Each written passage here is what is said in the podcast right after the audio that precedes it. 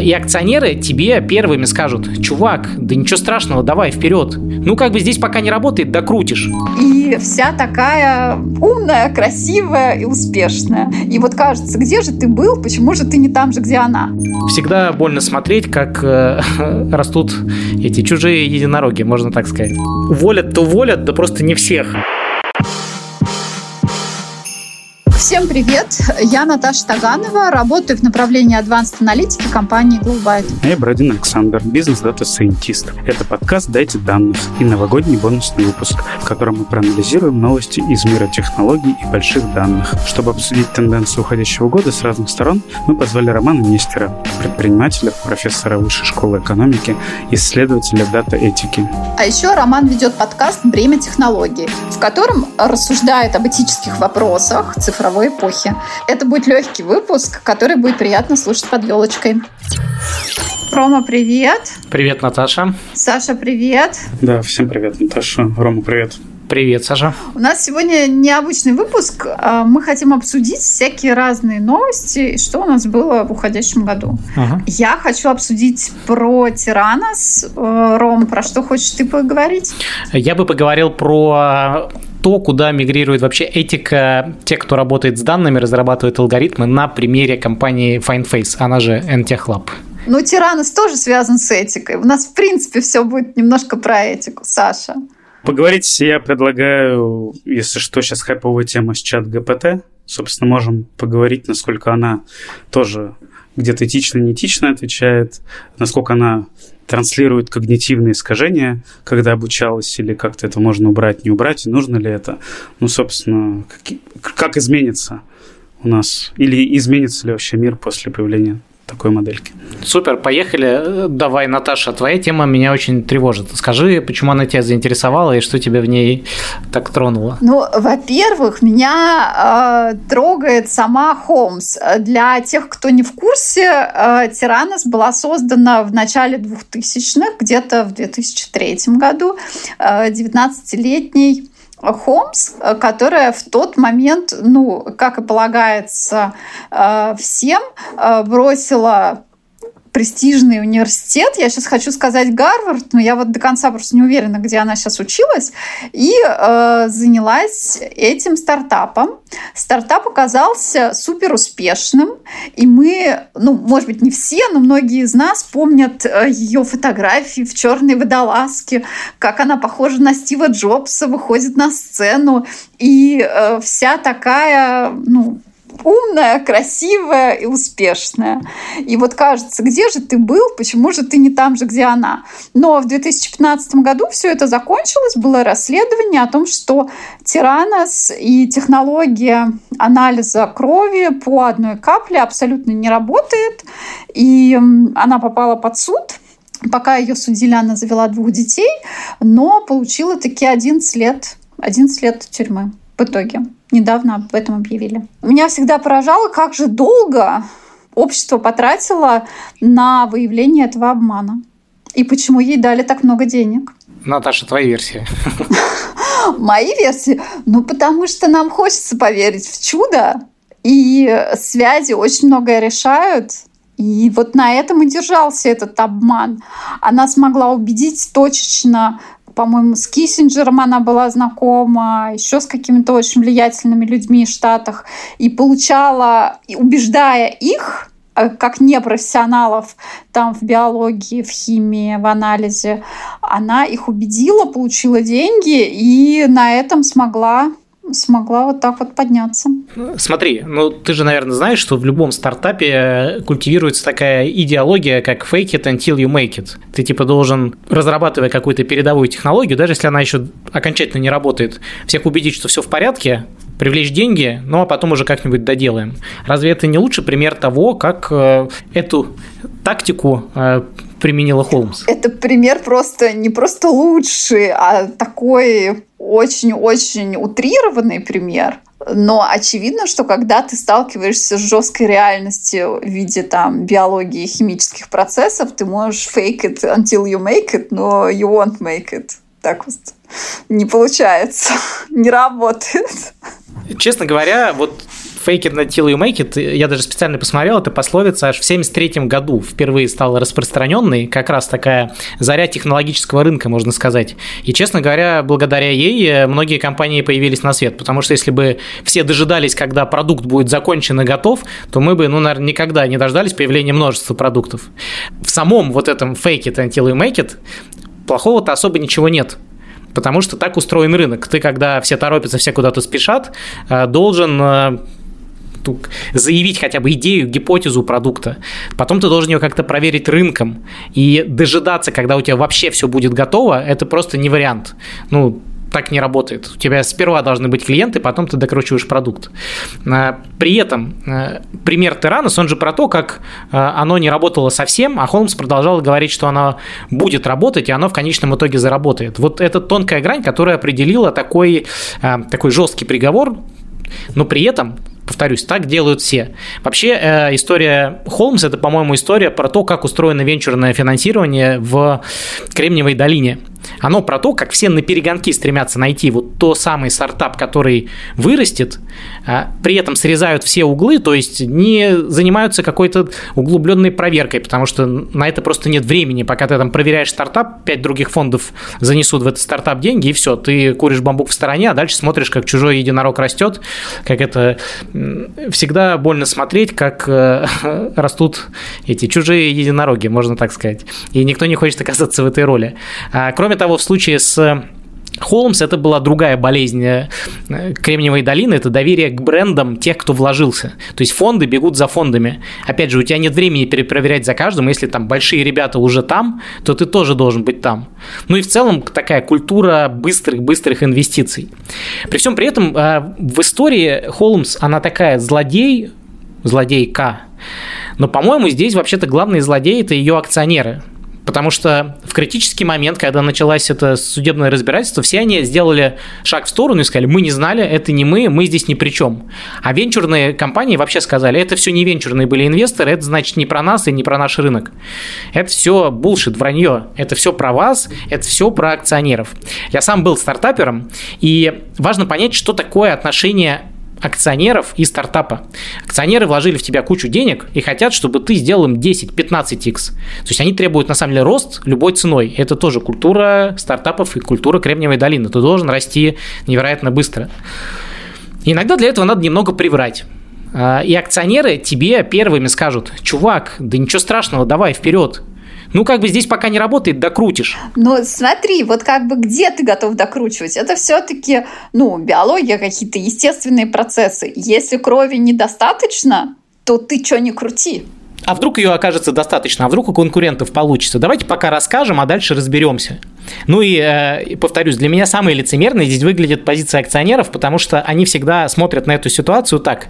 Окей, SEO, рискуй, давай, соври, если надо, сделай вид, что все работает, потом мы все вместе заработаем. А, поймали на вранье, что-то не получилось, не, не заработало.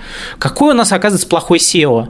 Его надо уволить, какой же позор, как мы раньше не разглядели. Ну, то есть э, здесь игра, в которой большие чуваки вкладывают большие деньги, но виноватый всегда здесь один человек, это фаундер стартапа. И в случае с Холмс, на мой взгляд, я считаю, что рядом с ней должны были в этом процессе сидеть акционеры, которые бы точно так же рассказывали бы, как они были в этой компании, почему они не вникали в то, как работает или не работает технология, и это было бы отличным уроком для всего рынка.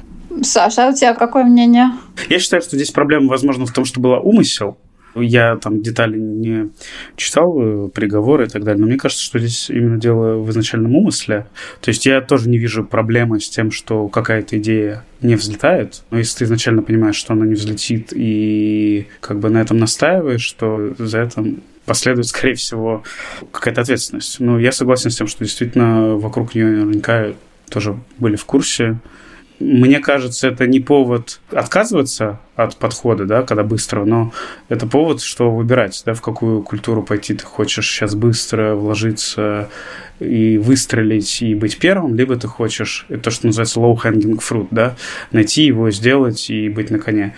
Либо ты готов там вкладываться во что-то более долгое, проверить, потом выходить, но зато это повторить, наверное, скорее всего, сложно. Поэтому, мне кажется, это в том числе немножко про выбор. Ну и когда я думал про нашу сегодняшнюю тему, это все-таки это выбор людей, в какую историю они хотят пойти, в быструю, в более долгую и, как сказать, инвестиции. Но в любом случае выбор за человеком, за акционерами, но их выбор будет вознагражден либо деньгами, либо чем-то негативным в любом случае. Ну, они же ждали больше 10 лет это не короткий процесс. Вот Рома говорит, что они как бы скинули все на Холмс и сделали вид, что они были не в курсе. Вот мне кажется, да, в этом есть определенная правда, что они должны были быть в курсе. То есть, если бы это все случилось через год, то я бы могла поверить, что они не смогли разобраться. Смотри, не в курсе, можно всегда, ну, тем более за такой срок всегда можно назначить какую-то экспертизу, ну, не знаю, какое-то независимое мнение, еще что-то. Ну, как бы это за 10 лет это можно проверить.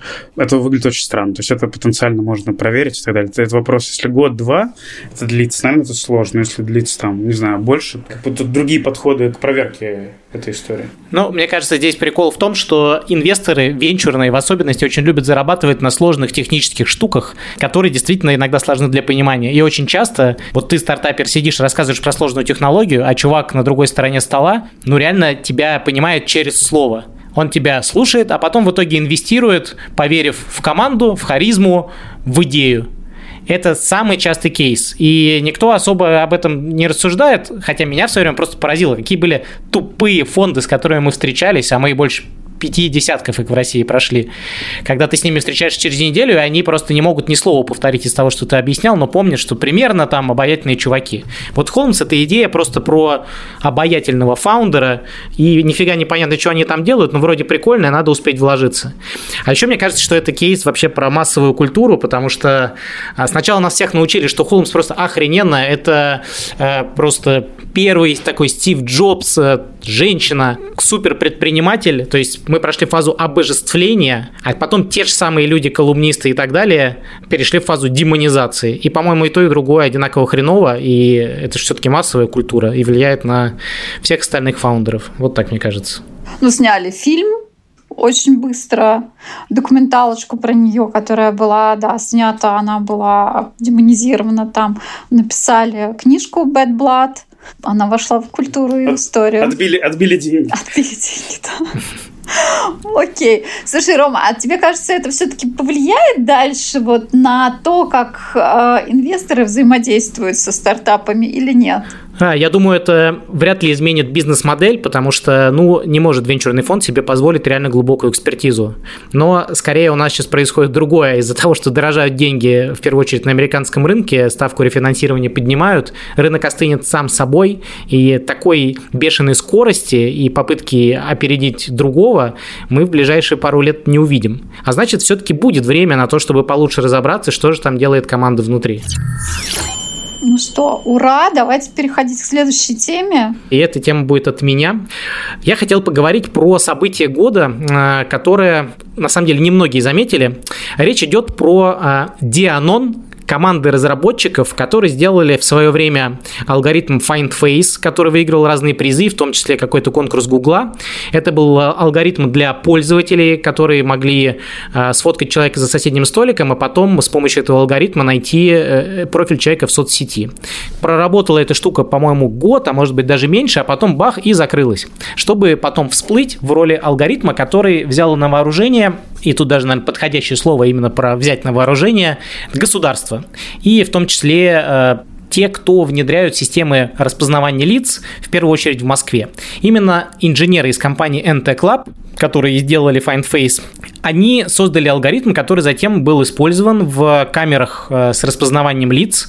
И дальше с помощью этих камер э, множество историй, как задерживали людей, задерживали даже людей, которые ни в чем не виноваты, просто потому что они были в какой-то базе, и буквально там на входе в метро с помощью их алгоритма человек просто за несколько минут мог быть арестован, затем выпущен, потому что, может быть, там оснований каких-то не было. Но это было сделано именно с помощью технологии. Больше того, московские полицейские вместе с метро говорили, что наши системы распознавания лиц такие замечательные, что человек встал только на эскалатор, пройдя через турникеты, где эти камеры встроены, а уже внизу эскалатора мы знаем все про него из базы, понимаем, нужно его задержать или нет, и за эти три минуты нам хватает, чтобы принять решение. А сам алгоритм срабатывает за какие-то миллисекунды.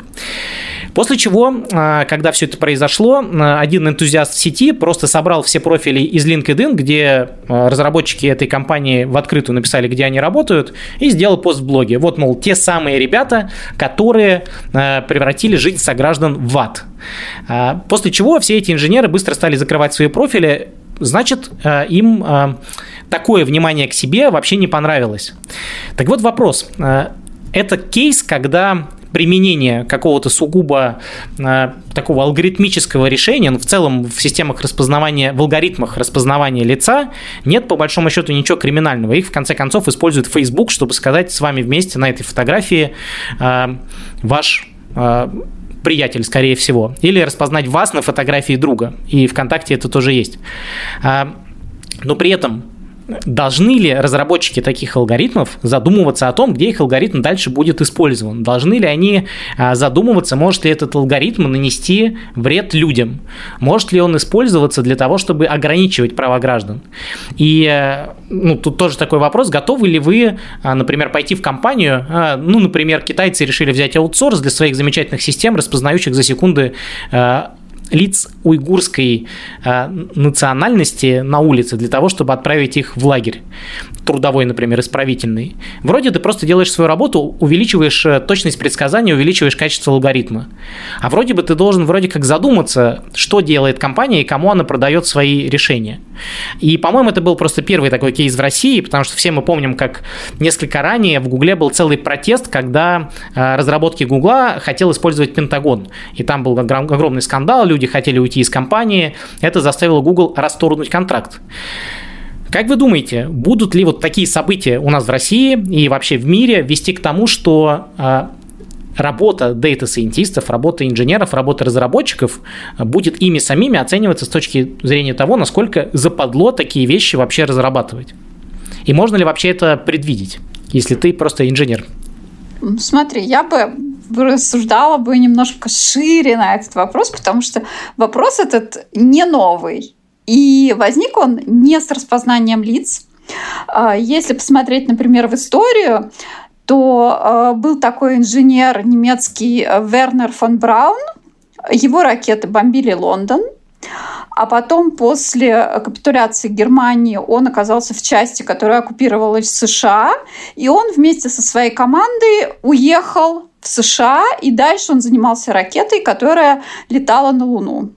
В принципе, у него, как у инженера, ну, его карьера, он сделал в этой жизни очень многое из того, о чем он только мог мечтать. Он начинал там в 20-е годы в Германии, если посмотреть фильмы о нем, и был одержим э, ракетами и полетами. Как они уже использовались, это э, вопрос, который, можно сказать, его касался, или не касался. И вот какая-то его часть биографии, она точно негативная, то есть там именно гибли люди, в этом никакого сомнения нету. А какая-то часть, очевидно, э, когда он проектировал что-то для мирного использования, была выгодна человечеству. И вот здесь есть тоже такой вопрос, как бы вот талантливые люди, они должны идти за своими возможностями э, и развивать их, а дальше как уже общество использует, или они полностью несут ответственность за то, как их продукт используется. И с распознанием лиц, мне кажется, частично то же самое, та же самая проблема. Ну, как мне кажется, сейчас э, даже в мыслях большинство из них ни о какой ответственности не задумывается. И, наверное, это тоже вот это, ты говоришь про то, что есть две крайности. Вот мы сейчас не посередине, мы сейчас в одной из них. Когда я что-то разрабатываю, а дальше все эти там люди в пиджаках что-то там сделают. Главное, что у меня день прошел интересно, я работал над интересными задачами, меня хвалил менеджер на э, ревью, и вообще э, я очень интересные штуки делаю. Как они их там внедряют, мне не очень интересно. Вот сейчас, как мне кажется, для большинства инженеров это выглядит именно так. И ты хочешь сказать, хорошо ли это? Ну, я вот для себя, например, вот как аналитик, я была бы не готова анализировать, не знаю, там, продажу почек младенцев, как бы нет. И там сигареты, наверное, тоже нет, и алкоголь. А, вот, то есть, мне кажется, есть определенный, определенный предел того, что ты хочешь оптимизировать. Ну, а, а тебе не кажется, что вообще это некая новая штука, когда ты вот как аналитик вообще о таких вещах задумаешься? Потому что э, как-то в целом с каждым новым, э, тут с меня посыпался песок, более молодым поколением э, растет, если честно, ну, то, что и, по крайней мере, я сам вижу, какая-то осознанность людей. Э, например, я по своим студентам в вышке вижу, что они довольно четко начинают очерчивать, где они бы не хотели точно работать, на какие компромиссы они не готовы идти. Я начинал свою карьеру в нулевые годы, и тогда, ну, вообще никто не задумывался. О, табачная компания, главное, сколько платят. О, нифига себе, там, бетинг, гемблинг, кайфово, столько денег, очень интересно. Ну, прям, почему не задумывался? Мне кажется, тут есть какой-то вопрос качества образования, потому что критическое мышление – это у тебя больше гуманитарные науки, не знаю, сколько это готовы там люди обсуждать или нет, сколько это было в школе, сколько это было в университете и колледже liberal arts – и, может быть, сейчас это более, и именно как бы эта специфика, ну, ты вот сказал, вышка, может быть, там по качественнее там преподавание философии и всего такого. Но я тоже начинала в 2000-е годы, и мои коллеги, кто со мной учился, отказывались от работы в табачных компаниях именно по идеологическим соображениям. Даже тогда. То есть это, ну, мне кажется, это есть. И, собственно, например, про табачные компании был же еще вот тоже мы когда учились, был такой роман «Бакли здесь курят». Я не знаю, ты читал его или нет? Я, ну, читали? я знаю про него точно. Помнишь, да. Такая. Кстати, я его пробовала недавно перечитать, вообще не зашел, потому что там уже юмор, конечно, который мы воспринимаем как уже не культурный, но тогда там вот именно вот эта вот проблема э, табачной индустрии, как она работает, она, конечно, была показана, да.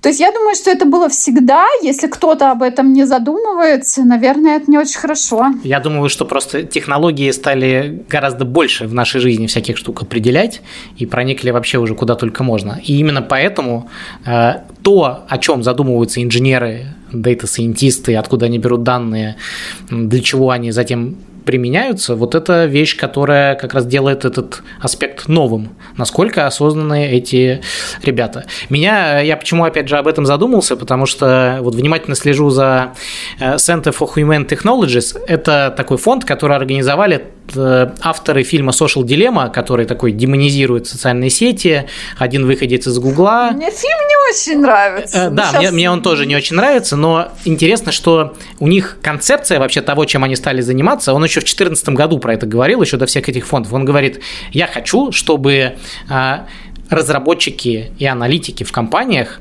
задумались э, о том, продукты, которые они улучшают и создают, делают ли они реально жизнь обычного человека лучше. Вот он говорит, я изобрел бесконечный скролл. Для компании это офигенно. Время в продукте просто выстрелило, стало очень большим. Можно столько рекламы продать.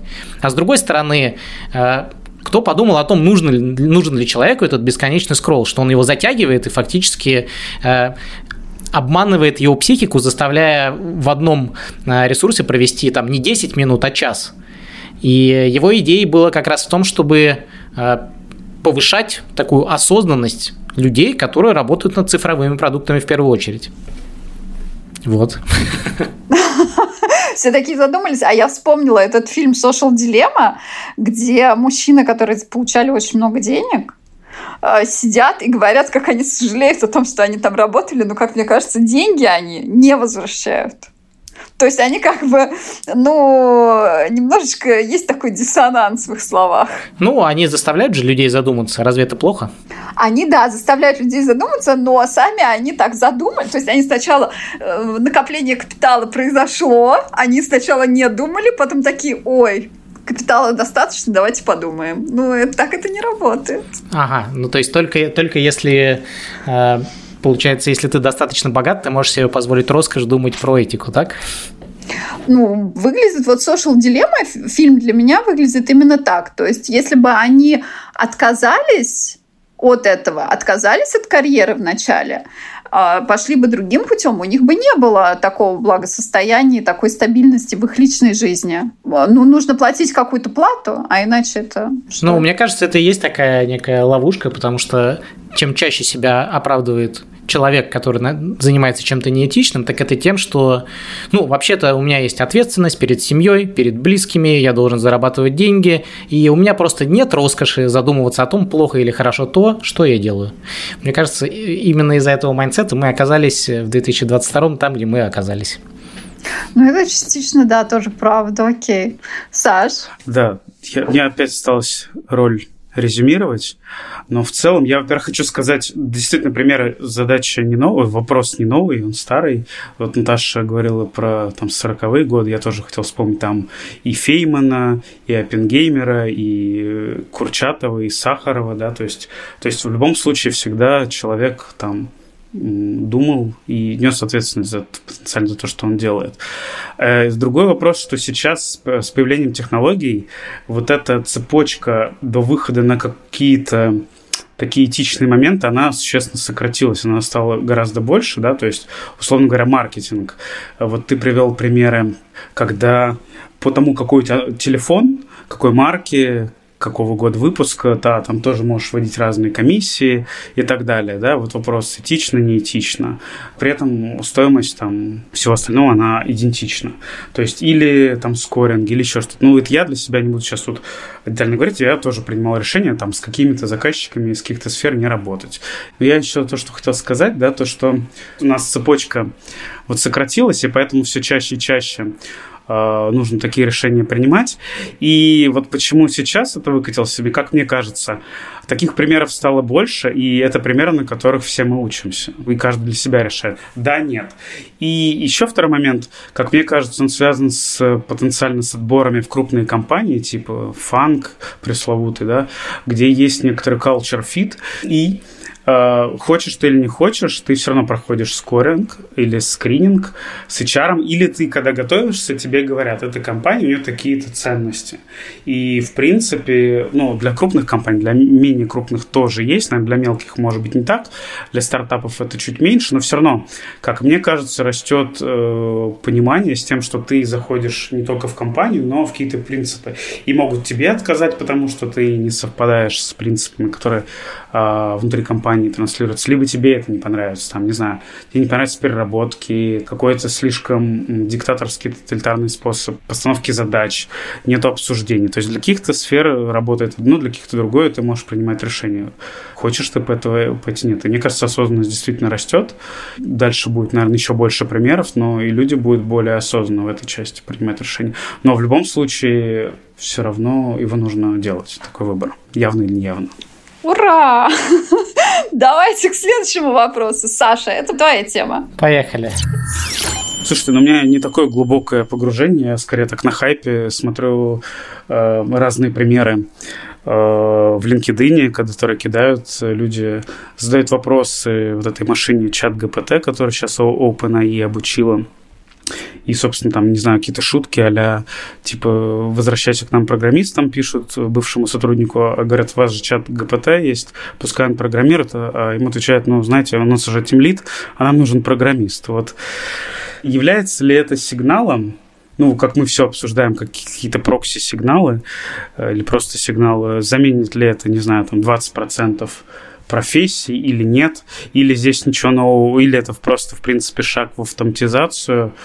И здесь еще второй момент, как бы насколько мы можем полагаться на такие истории, не знаю, на помощников, которые на все отвечают, но они как бы насколько я это успел понять, они все-таки потенциально транслируют какие-то ошибки, когнитивные искажения, которые, не знаю, в качестве примера где-то описываются, машина может взять и выдать какое-то решение, если, не дай бог, там это будет применяться, я не знаю, медицинским каком-то решении. Наверное, это будет зарегулировано, и в таком виде нет, но я, естественно, немножко гиперболизирую пример. Но вот вопрос, как бы это сигнал чего-то такого большого или это скорее просто какой-то важный шаг, но он не такой большой. То есть, насколько он вытеснит, не знаю, какие-то профессии и насколько он будет нам дальше помогать. Или это будет все-таки каким-то образом несет какие-то риски за собой.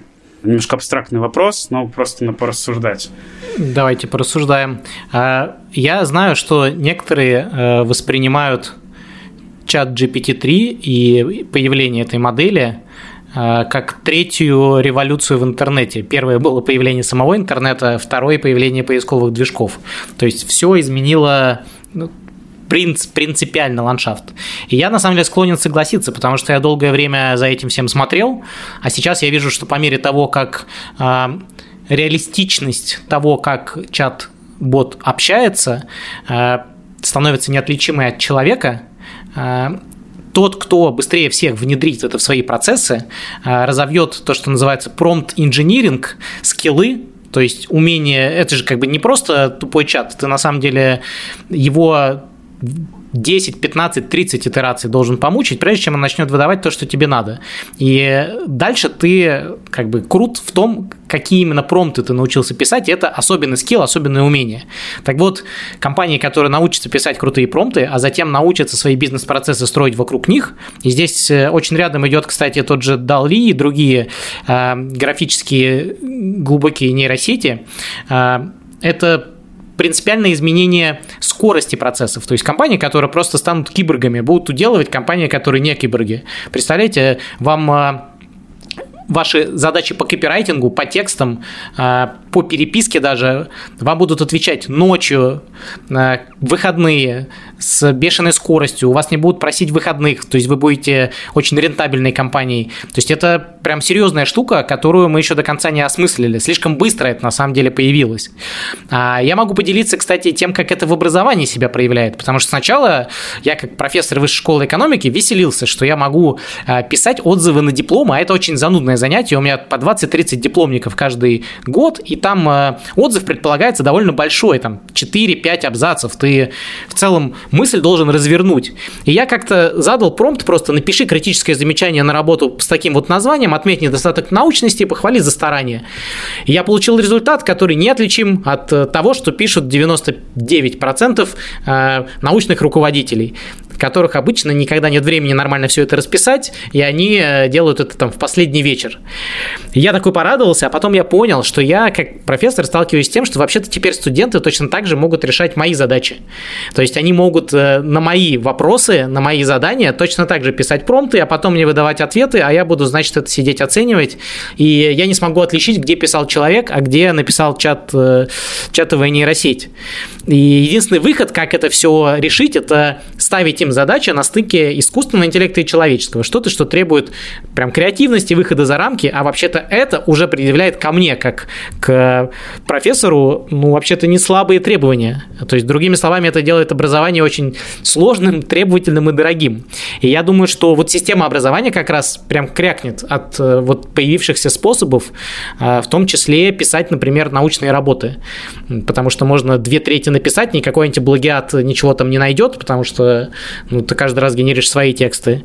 И вот это очень интересная штука, посмотрим, к чему все это приведет. Я пока решений не вижу. Но тут же не получится так, что, например, как ты как профессор и твой студент, вы направляете просто в одну систему и получаете, насколько я понимаю, результат ну, если не детерминирован, то будет очень похожим. То есть, как бы там не то, чтобы сильно он различается от чуть-чуть разных входных данных. Там я даже, правда, видел, когда заменяют единичку на one, и результат чуть-чуть разный в ответе. Но в целом кажется, что если ты выдаешь э, прям свое задание, посмотришь какой результат и смотришь, насколько он отличается или нет? Или это не будет решением? То есть ты можешь... Ну, а так, так тут, же, тут же прелесть в промпт-инжиниринге. Студенты, люди находчивые. Ты можешь просто каждый раз писать, напиши чуть иначе, напиши в стиле студента, напиши в стиле там студента, который делал это в последний момент. И каждый раз это будет максимально неотличимо от того, как реальный студент решал вот эту задачу. То есть мне придется гораздо больше думать над тем, э, как э, э, распознать, что это был реальный ответ. Студент может пойти пойти еще дальше. Он может э, генерировать свое изображение, сам находясь в другом месте, э, голосовой нейросетью зачитывать то, что сгенерировал вот этот чат-бот, и вообще не участвовать в учебном процессе. И я уверен, что огромное количество преподавателей на удаленке даже не заметят, что с ними человеческого субъекта на том конце просто нет. Я не вижу в этом никакой особой проблемы информации много, люди могут э, получать хорошее образование. Хорошее образование доступно э, далеко не всем, потому что для него нужно личное общение с преподавателем. И никакой проблемы от, от того, что есть вот эти технологии, и ими кто-то будет пользоваться, нету. Эти люди в итоге ну, подрезают сами себя. И почему э, преподаватели должны задумываться о том, ой, как мне сделать так, чтобы э, я вот все делаю, хожу на занятия, готов общаться со студентами, готов проверять их работы, а если студент сам не хочет развиваться, зачем мне думать, еще придумывать там, не знаю, как какой-то обезьянки какие-то условия, чтобы он это все-таки делал? Мы же имеем дело не с детьми малыми, а с взрослыми людьми. Если им это не нужно, ну, ну как бы зачем? Да, совершенно верно. Но э, как бы моя главная мысль здесь в том, что в целом по инерции и студенты учатся, и преподаватели им преподают, и задания ставят, и задания их проверяют. И э, когда ты говоришь о том, что все люди взрослые должны быть как бы субъектные, инициативные, то это означает, что ну, вот системой образования нужно поднапрячься, там, сделать еще как бы мощный шаг, подрасти над собой. Не уверен, что она к этому прям готова. А я не уверена, что надо поднапрячься. Подожди, я считаю, что вообще вот это желание э, все контролировать и чтобы все было там как-то вот честно, не знаю, там эти научные статьи, постоянным спир-ревью, и непонятно, как он работает, вообще читают там, не читают, и кого отфильтровывают, и насколько это хорошо для науки. Мне кажется, что вся эта система заточена исключительно на контроль и отсутствие какого-то ну, человеческого доверия, она идет в никуда. Сейчас у преподов столько нагрузки, они даже, ну, по сути, даже чисто пообщаться со студентом-то проблема. Это сейчас доступно только в очень дорогих вузах, где нагрузка, ну, какая-то не, не зашкаливающая. Слушай, ну здесь я с тобой согласен. Я просто говорю о том, что э, системе образования будет тяжело, потому что э, совершенствоваться и начинать применять в любом случае что-то новое, это каждый раз сложно. Удаленку-то до сих пор все переваривают, а тут... Да удаленка это ужасно. Мне кажется, что качественное образование без личного общения с преподавателем, ну, это ничто, потому что нет, э, нет э, проверки, обсуждения идей, проблем, всего, оно какое-то такое урезанное. В итоге выпускаются люди, которые я не понимаю, читали вообще что-то, ничего не читали, обсуждали в этой жизни что-то, у них были семинары, были доклады, их кто-то критиковал. Ну, в общем, мне сейчас не очень понятно, что происходит, как внешнему наблюдателю процессом. А я, кстати, хочу поделиться еще одним применением э, э, чат GPT модели. Один мой товарищ никак не мог придумать, что подарить своему приятелю. в итоге он описал профиль человека чат GPT модели, и она сгенерировала ему там порядка 30 вариантов подарка. Из них, э, конечно, порядка 20 были душными банальностями, но как минимум 3 ему даже не приходили в голову, и он был в полном восторге. А что там было, яхта? Нет, это, это были подарки, которые он мог себе позволить. И это, кстати, было частью промпта, то есть запроса к этой нейросети. Так что да, здесь тоже она может быть очень полезной. Ну, я бы еще подсветил потенциально там проблему. Ну, да, мы поговорили с образовательной точки зрения, да, там потенциально, даже тоже сказал, я думаю, что это может сказываться на какой-то репутации вуза, с одной стороны, потому что выпускаются люди, которые там не показывают какие-то результаты, но с другой стороны, здесь и требования, наверное, самих вузов к своей программе будут, потому что не меняется рынок, и нужно, понятно, что институты не всегда для рынка работают, но как бы скиллы и так далее уже тоже другие. Тут надо как-то под это подстраиваться. Но я бы хотел еще подсветить проблему потенциальную, которую мы обсуждали в подкасте про open source нашем дайте данных, это про то, что могут быть всякие э, инкорпорированные уязвимости. И вот вопрос, как с этим бороться, особенно если для каких-то чувствительных э, приложений. То есть понятно, что для подарка, наверное, это не критично. Для написания какого-то статьи можно вычитать. В любом случае понадобится какая-то проверка, валидация людей. Видимо, они это, наверное, как э, с каким-нибудь МРТ, да, то есть все равно как бы он работает, хорошо показывает, но все равно рядом нужен человек, который это потенциально посмотрит, проинтерпретирует, потому что без, наверное, без какой-то человеческой валидации будет сложно все отдать на откуп машине. Ну, в, в каких-то вопросах, каких-то действительно можно будет. Вот, вот это хотел проблем тоже подсветить, что она как бы тоже есть, и про нее не нужно забывать. про уязвимости. Не уволят нас, не уволят, мы останемся еще актуальными. А я бы сказал так, что уволят-то уволят, да просто не всех. Поэтому нужно стараться тут всякое осваивать, чтобы быть среди тех, кого все-таки не уволят. Хороший план. Так и будем действовать. А и будущее возьмут не всех, да, понятно. Именно так. Мы обсудили три темки о том, чтобы подумать о высоком, когда вы режете салатики, возможно, достаточно?